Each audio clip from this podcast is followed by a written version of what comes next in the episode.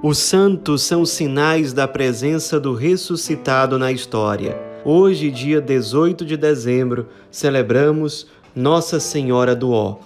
A celebração litúrgica de hoje teve início no século VI, mais precisamente no décimo concílio de Toledo, acontecido na Espanha.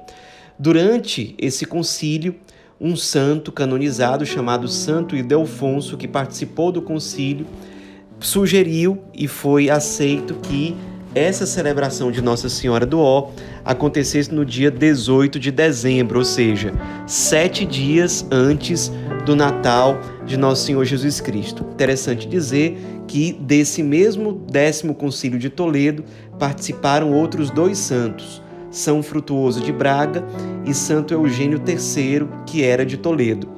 Mas qual é o conteúdo dessa celebração litúrgica?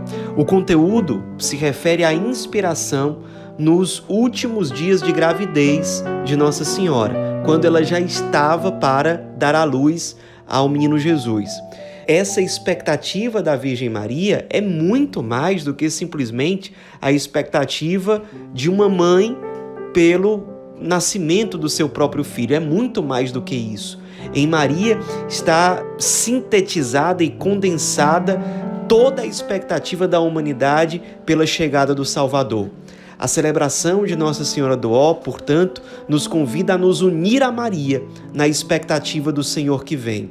Aprender com ela o modo perfeito de esperar o Cristo.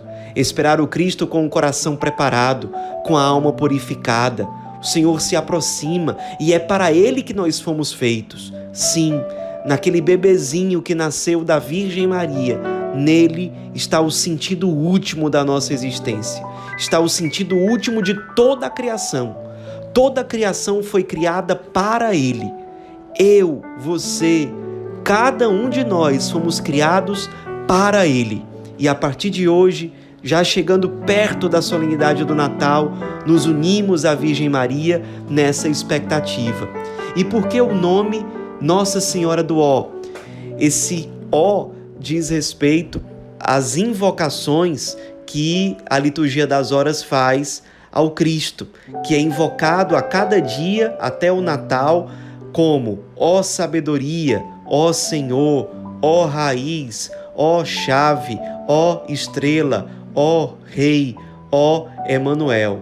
Então essas exclamações ou essas invocações do Cristo, elas se relacionam à Virgem Maria, ela é aquela que melhor nos ensina a nos prepararmos para a chegada do Salvador.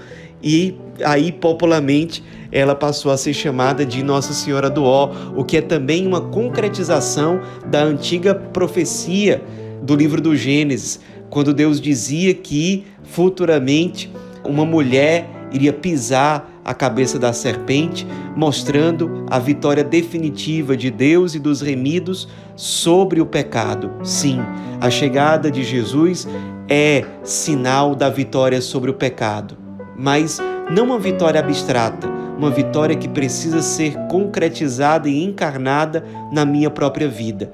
É vitória sobre todo tipo de treva é vitória sobre o egoísmo, sobre a indiferença, sobre a autossuficiência, sobre a ausência de fé, sobre o vazio existencial. É a vitória sobre tudo isso.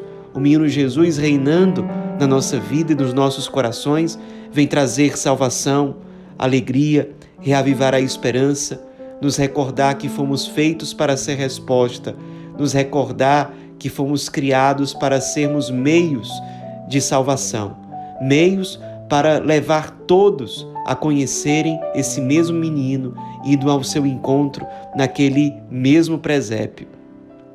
Nos alegremos e nos preparemos verdadeiramente para o Natal de Jesus a partir da celebração de hoje de Nossa Senhora do Ó.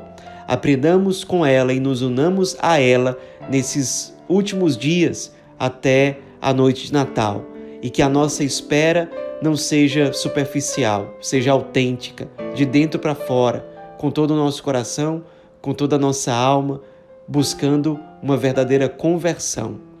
Nossa Senhora do Ó, rogai por nós.